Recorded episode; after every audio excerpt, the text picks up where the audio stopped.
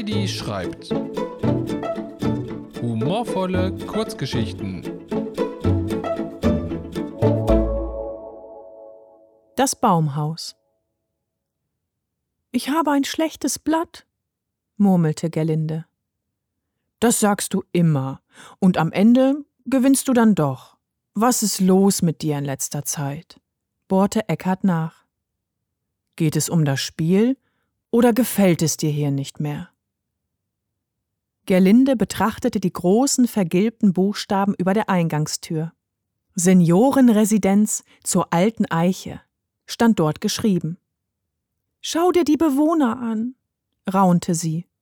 Alle sind oben kahl, unabhängig der Jahreszeit. Deine Krone wird langsam auch eher zu einem Diadem, meine Liebe, schmunzelte Eckart. Und wir waren uns doch einig, hier einzuziehen.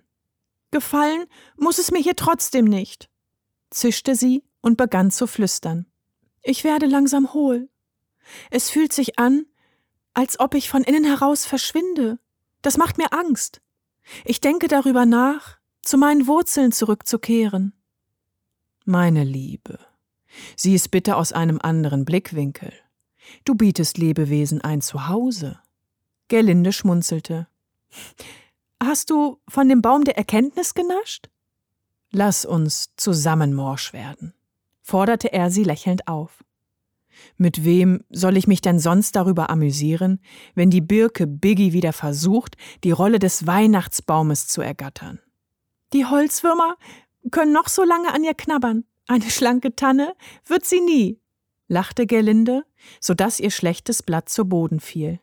Sie schaute Eckart an. Du gibst,